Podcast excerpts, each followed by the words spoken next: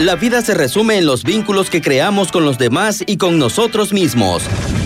Por eso, a partir de este momento, Ricardo Sioane y Roque Pedraza nos ayudarán a entender mejor cómo se alimentan nuestros vínculos, cómo podemos dañarlos y también cómo podemos repararlos.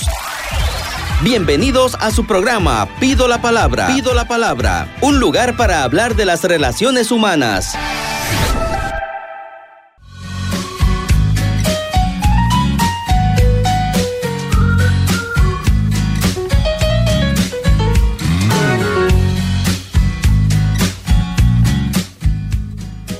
En este programa estamos en nuestro segundo tema de esta pequeña serie que estamos haciendo sobre autoestima y eh, ya en la anterior hablábamos sobre qué hacer frente a la crítica que viene de fuera, de personas cercanas, sobre todo quizás a nivel de la familia.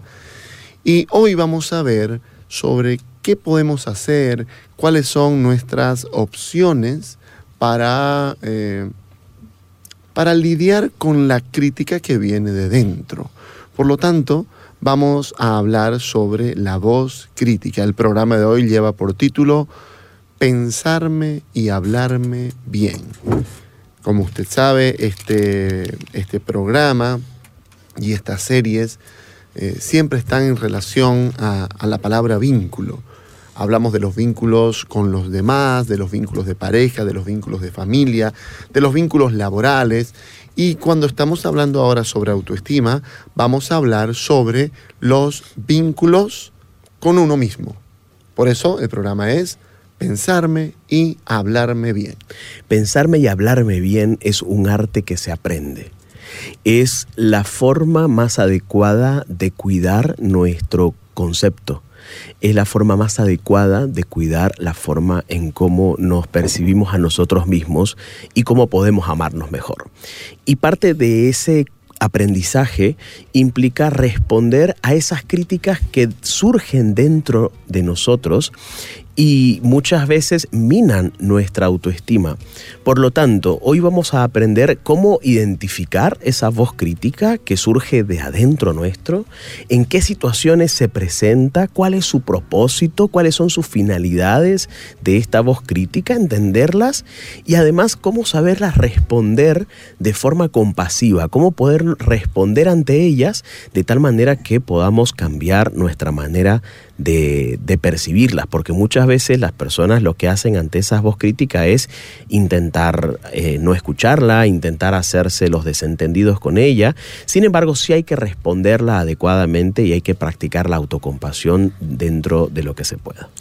Entonces, el primer punto que vamos a tratar sobre este programa de pensarme y hablarme bien es identificar esta voz crítica cuándo aparece, en qué momentos y sobre todo qué estrategias tiene esta voz crítica. Una manera interesante de comenzar a lidiar con la voz crítica es pensarla no como algo necesariamente mío, sino como esta parte de mí que por ahí es demasiado ah, eh, agresiva, que por ahí es eh, eh, demasiado inquisidora, que lo podemos ver como un dictador, como alguien que viene y que tiene poder de hacerme sentir mal, ¿no?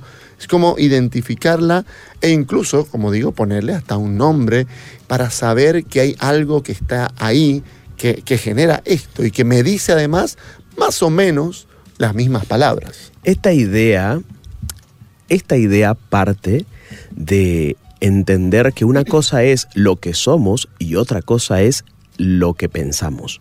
No somos lo mismo. Por lo general le creemos tanto a nuestros pensamientos de tal forma que nos fusionamos con ellos. Es decir, todo lo que yo pienso... Eh, en algún momento creo que es una forma correcta de interpretar la realidad. Sin embargo, eso no es así. Los pensamientos son solamente eso, pensamientos, cosas que surgen desde nuestra conciencia, que nos ayudan a interpretar cierta parte de la realidad, pero no así absolutamente toda la realidad. Entonces, bajo la premisa de que una cosa somos nosotros y otra cosa es lo que pensamos, es decir, yo no soy lo que pienso, lo que pienso es una cosa y lo que soy es otra, mis pensamientos pueden ir por un lado y mi ser puede ir por otro, es que esta primera premisa, esta primera, este primer consejo nos ayuda a primero identificar qué es lo que dice esta voz. Si esta voz crítica suele decir algo, ¿qué es lo que suele decir? No sé, me puede decir, la estás fregando, puede decir más de lo, otra vez seguís equivocándote de la misma forma, puede, te puede decir todo el tiempo fregás lo que, lo que tocas, o te puede decir de nuevo, nunca terminás lo que empezás. Fíjese. ¿Hasta cuándo vas a aprender? ¿Hasta cuándo vas a aprender? ¿Cuántas veces te tiene que pasar lo mismo para que aprendas? En fin, todas estas voces que solemos escucharlas, podemos escucharlas en el trabajo, podemos escucharlas en nuestras conversaciones con nuestra pareja, podemos escucharlas cuando estamos frente a una autoridad, podemos escucharla cuando nos equivocamos. Aquí el tema es que usted identifique qué es lo que esa voz dice y en qué situaciones, en qué momentos le suele decir aquello. Y creo que es importante no comprar todo. Esto es algo eh, interesante. Esto es un principio que por ahí decíamos también frente a la crítica que viene de fuera.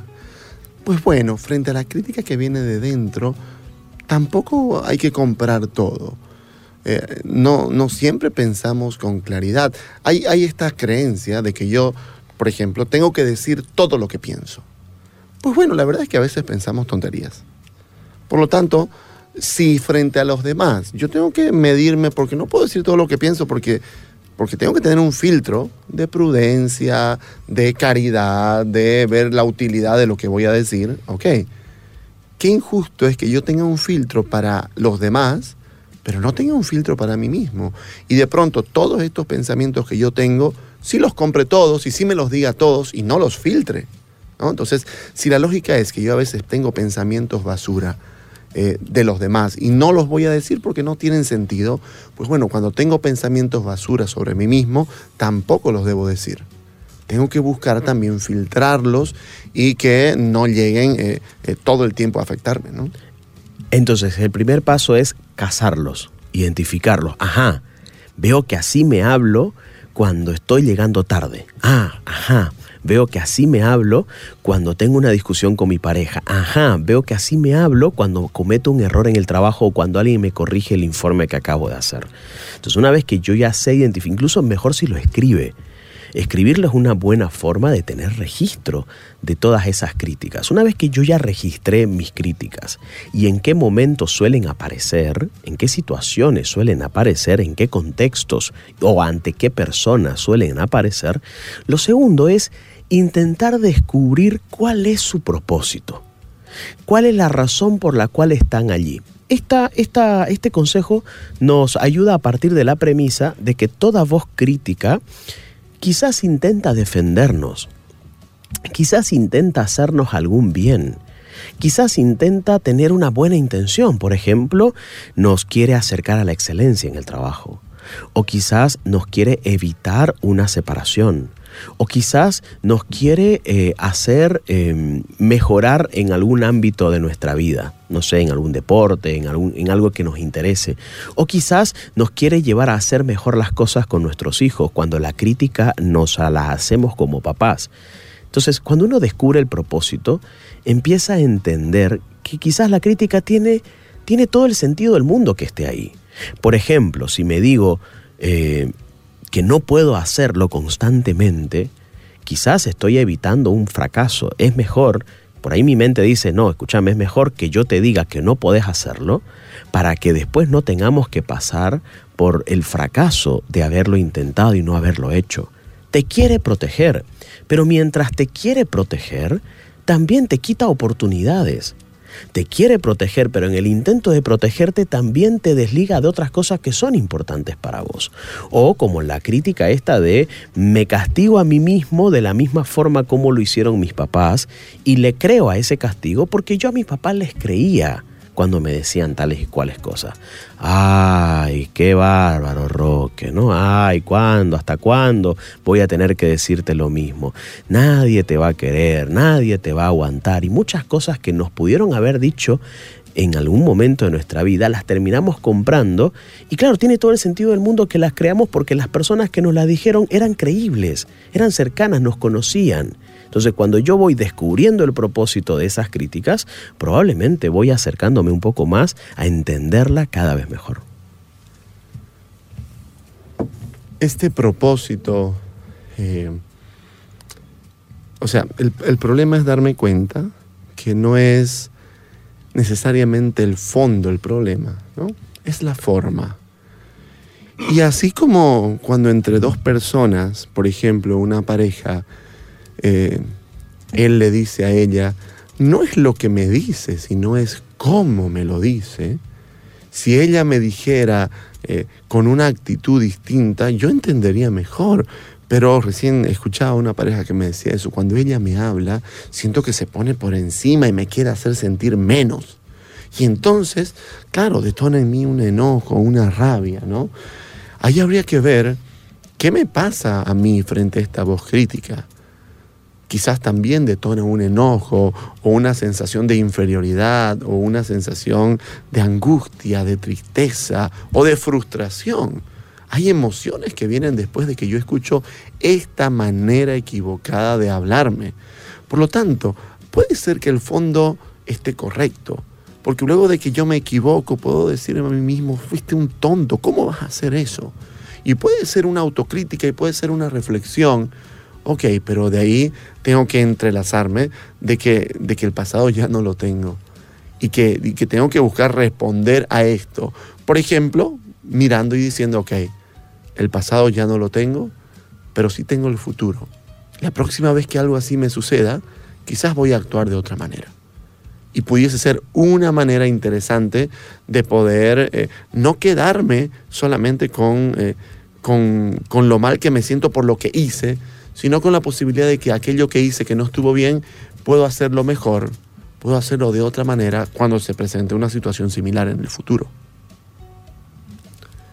Una vez que hayamos identificado esa voz crítica, que hayamos entendido en qué situaciones se presenta y hayamos entendido parte del propósito por el cual está aquí con nosotros, nos visita, nos, nos carcome muchas veces la, la cabeza y las situaciones, empezamos entonces a estar preparados para responderla. ¿Sí? Para responderla. Y responderle de alguna forma parte de la idea de que lo, lo ideal no es omitir o hacer de cuenta que esa voz crítica no está diciéndonos. Porque cuanto más ignoremos esa voz crítica en nosotros, más va a resonar.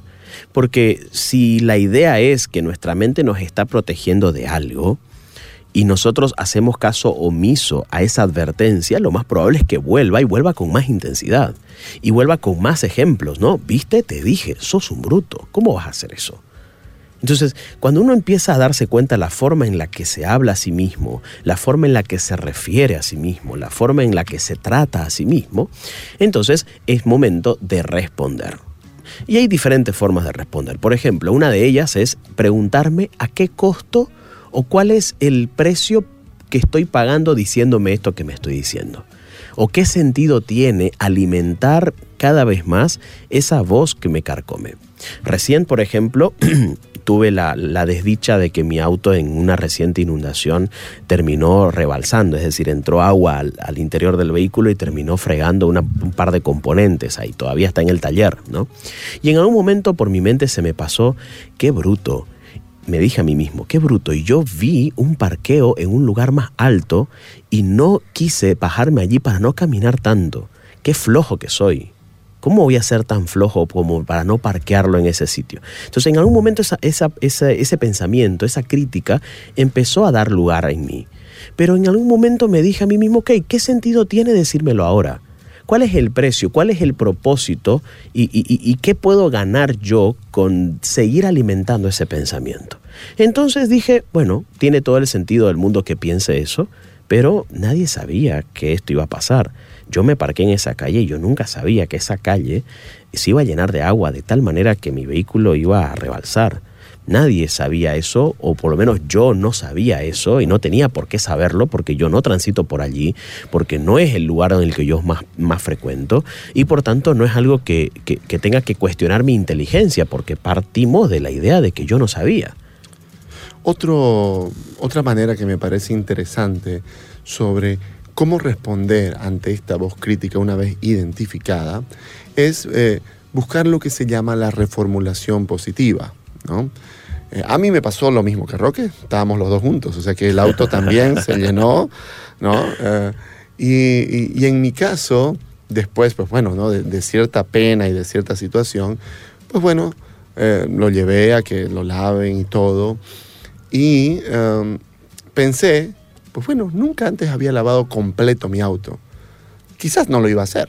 Así que aproveché esta situación difícil, incómoda, de que se llenó de agua sucia el auto, para lavarlo completo, completo y bueno, sentir que está casi como nuevo, por lo menos al interior del auto. Entonces, es intentar frente a esta voz que me dice que, que fuiste un tonto, que no puede ser, que mira lo que pasó, que por tu culpa, ver de que quizás puedo también decirle, ok, sí, me equivoqué, pero aprendí algo sí, eh, me, equivoqué, pero quizás eso me llevó a, que algo bueno suceda finalmente.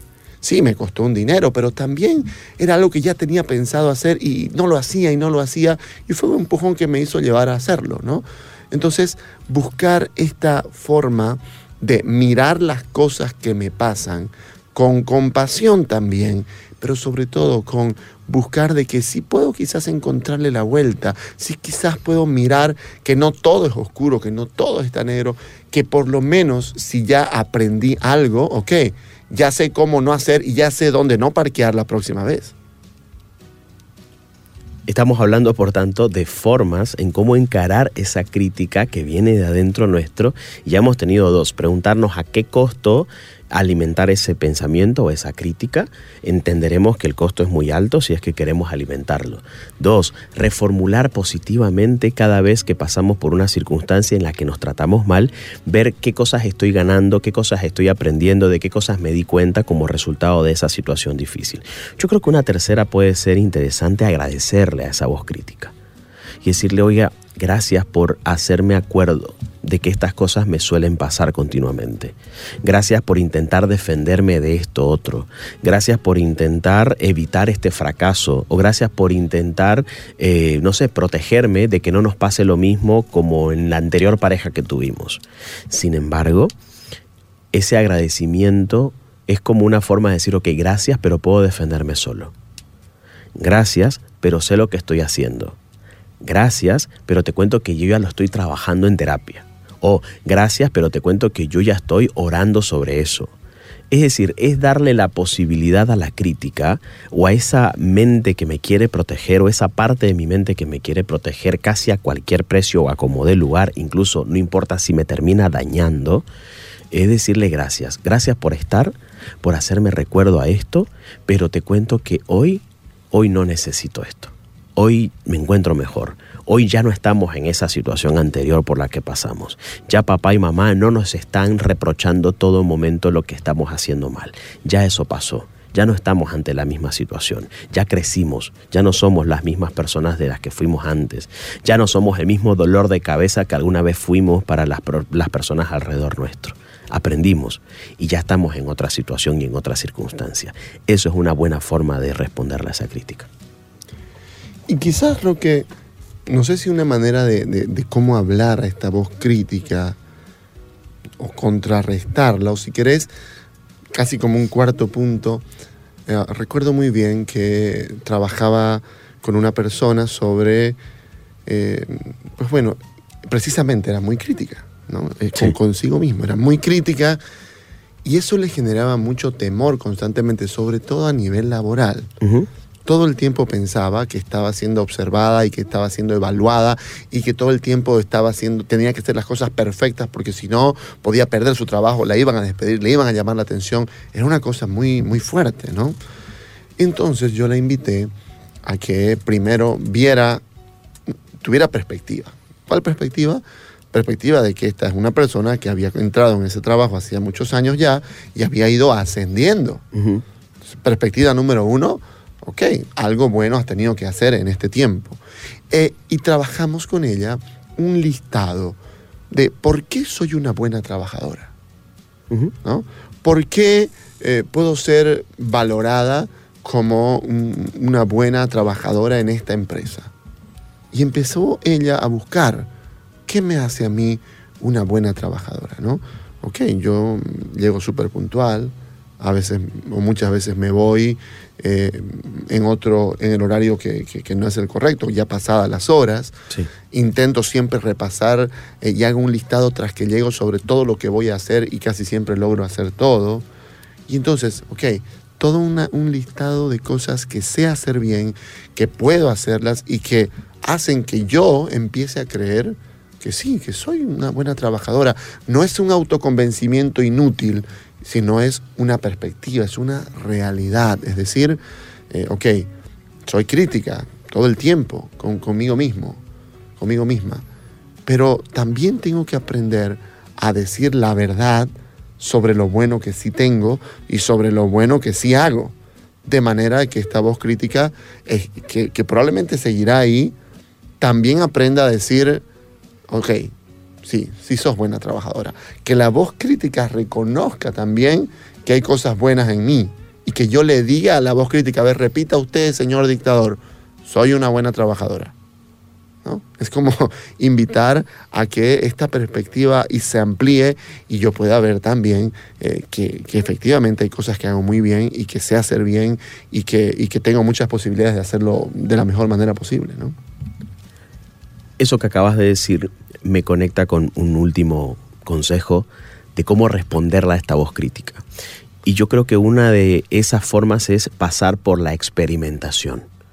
Por lo general la voz crítica exagera la realidad, la sobregeneraliza, siempre te pasa lo mismo, nunca haces nada bien, siempre eh, dejas a medias lo que, lo que empezás. Y eso no es verdad, eso no es verdad. Eh, todo mundo me va a criticar, toda la gente va a pensar que estoy gordo, todos me, todos me consideran una persona indeseable, nadie me quiere. Esas palabras totalizadoras, generalizadoras, habrá que ponerlas en, en, experimentación, habrá que ponerlas a prueba. Por ejemplo, le preguntó a un amigo, oye, ¿a vos te parezca una persona indeseable? O sea, ¿a vos te parezca una persona insoportable? Te puedo decir algo. O una persona que no sea ni tanto amiga, un colega que dirá, que quizás no te lo dirá por quedar bien, quizás te lo dirá de forma muy sincera y probablemente te dé una percepción muy distinta a la que vos pensabas. Yo cuántas veces me he encontrado con personas que me dicen que lo que le dijeron nunca lo habían pensado de sí mismos ponerlos a prueba, ponerlos en experimentación, preguntarle a ciertas personas, si vos pensás que tu trabajo es malo y es, es mediocre, a, apelar a hacer una especie de encuestita con los tuyos y con tu jefe a ver cómo está tu nivel de productividad. Busca alguna forma de, de, palpar eso en la realidad de si realmente estás en un nivel mediocre de productividad en tu trabajo.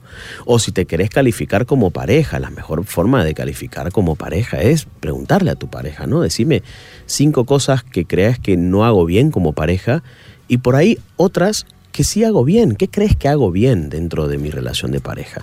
Ponerlo en experimentación, ponerlo a prueba, porque muchas veces la crítica hace que uno crea que puede leer la mente. Deben estar pensando esto de mí, deben estar creyendo que soy así, deben estar pensando esto otro. Y la verdad, la verdad, la mejor forma de saberlo es preguntándolo. Y si lo preguntamos, entonces podremos ser capaces de entender que eso que dice la voz crítica probablemente no esté tan cercano a la realidad. Entonces, número uno, aprenda a identificar la voz crítica, cuándo y cómo aparece. Número dos, aprenda a descubrir cuál es el sentido de esa voz crítica, qué es aquello que quiere proteger esa voz crítica. Y número tres, aprenda a responder a esa voz crítica. No compre siempre y todo lo que dice, sino aprenda a tener formas y maneras de cómo responder, de manera de que no termine mellando tu autoestima, tu autoeficacia, la forma en cómo te pensás y en cómo te mirás a vos mismo. Escuchaste Pido la palabra con Ricardo Seoane y Roque Pedraza por 93.7 FM.